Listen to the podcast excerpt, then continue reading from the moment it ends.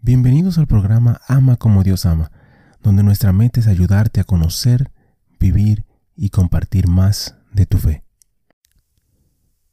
Ven Espíritu Santo, llena los corazones de tus fieles, enciende en ellos el fuego de tu amor. Envía tu Espíritu y todo será creado, y renovarás la faz de la tierra. Oh Dios, que has iluminado los corazones de tus hijos con la luz del Espíritu Santo, haznos dóciles a sus inspiraciones para gustar siempre el bien y gozar de su consuelo. Por Jesucristo nuestro Señor. Amén. Padre Celestial, te damos gracias por tu amor, por tu bondad y por tu misericordia. Te damos gracias en específico por todos los santos. Gracias por sus testimonios, sus ejemplos y sus vidas. Te pedimos que les permitas seguir intercediendo por nosotros y que nosotros podamos seguir sus ejemplos de humildad, de fe, de valentía y de amor.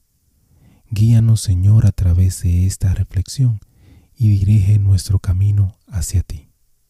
Amén. Santa Hildegard de Bingen, Santo del Día para el 17 de diciembre. Abadesa, artista, autora, compositora, mística, farmacéutica, poeta, predicadora, teóloga. ¿Por dónde comenzar a describir a esta noble mujer? Nacida en una familia noble, fue instruida durante 10 años por Beato Juta. Cuando Hildegard tenía 18 años, se convirtió en una monja benedictina, ordenada por su confesor para anotar las visiones que había recibido desde la edad de tres años. Hildegard tardó diez años en escribir su Escisivas, Conoce los Caminos. El Papa Eugenio III lo leyó y en el 1147 la animó a seguir escribiendo. Le siguieron su libro de los méritos de la vida y el libro de las obras divinas. Ella escribió más de 300 cartas a personas que buscaban su consejo. También compuso obras breves sobre medicina y fisiología y buscó el asesoramiento de contemporáneos como San Bernardo de Claraval. Las visiones de Hildegard le hicieron ver a los humanos como chispas vivas del amor de Dios, viniendo de Dios a medida que la luz del día proviene del sol. El pecado destruyó la armonía original de la creación. La muerte redentora y la resurrección de Cristo abrieron nuevas posibilidades. La vida virtuosa reduce al alejamiento de Dios y de otros que causa el pecado. Como todos los místicos, Hildegard vio la armonía de la creación de Dios y el lugar de las mujeres y los hombres en eso. Esta unidad no era evidente para muchos de sus contemporáneos. Hildegard no era ajena a la controversia. Los monjes cerca de su fundación original protestaron vigorosamente cuando ella mudó su monasterio a Bingen, con vista al río Rin se enfrentó al emperador Federico Barbarroja por apoyar al menos a tres antipapas. Hildegard desafió a los cátaros, quienes rechazaron a la Iglesia Católica alegando seguir su cristianismo más puro. Entre el 1152 y 1162, Hildegard a menudo predicó en Renania. Su monasterio fue puesto en entredicho porque ella había permitido el entierro de un joven que había sido excomulgado. Ella insistió en que él se había reconciliado con la iglesia y había recibido sus sacramentos antes de morir.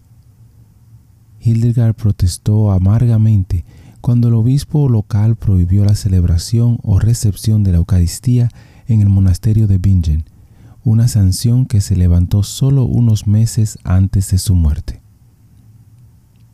En el 2012, Hildegard fue canonizada por el Papa Benedicto XVI. Su fiesta litúrgica es el 17 de septiembre. Reflexión. El Papa Benedicto habló sobre Hildegard de Bingen durante dos de sus audiencias generales en septiembre del 2010. Elogió la humanidad con la que recibió los regalos de Dios y la obediencia que le dio a las autoridades de la Iglesia. También elogió el rico contenido teológico de sus visiones místicas que resumen la historia de la salvación desde la creación hasta el fin del tiempo. Durante su papado, el Papa Benedicto XVI dijo, Invoquemos siempre al Espíritu Santo para que Él pueda inspirar en la iglesia a mujeres santas y valientes como Santa Hildegard de Bingen, que desarrollando los dones que han recibido de Dios, hacen algo especial y aún valiosa contribución al desarrollo espiritual de nuestras comunidades y de la iglesia en nuestro tiempo. Hermano y hermana, te invito a dar gracias a Dios por todos los santos y por todos los ejemplos que Dios nos da de su amor infinito. Bendiciones. Gracias por compartir y participar en esta reflexión con nosotros. Te invito a suscribirte al canal y a compartir la reflexión si piensas que puede ser de bendición para alguien más. Que Dios te bendiga y te ayude a ti y a tu familia. Muchísimas gracias por escuchar el episodio. Eh, te pido y te invito a que si te gustó el programa, si te gustó el episodio, si te gustó eh, la charla, que lo compartas. De igual manera te pido y te, te ruego que ores por nosotros, que ores por este ministerio. Y que si te gusta también que puedas buscar en nuestra página, visita nuestra página amacomodiosama.com, nuevamente amacomodiosama.com, para encontrar artículos, canciones y oraciones, las cuales espero en Dios que te ayuden a conocer, a vivir y a compartir tu fe. Bendiciones, que Dios te acompañe hoy y siempre.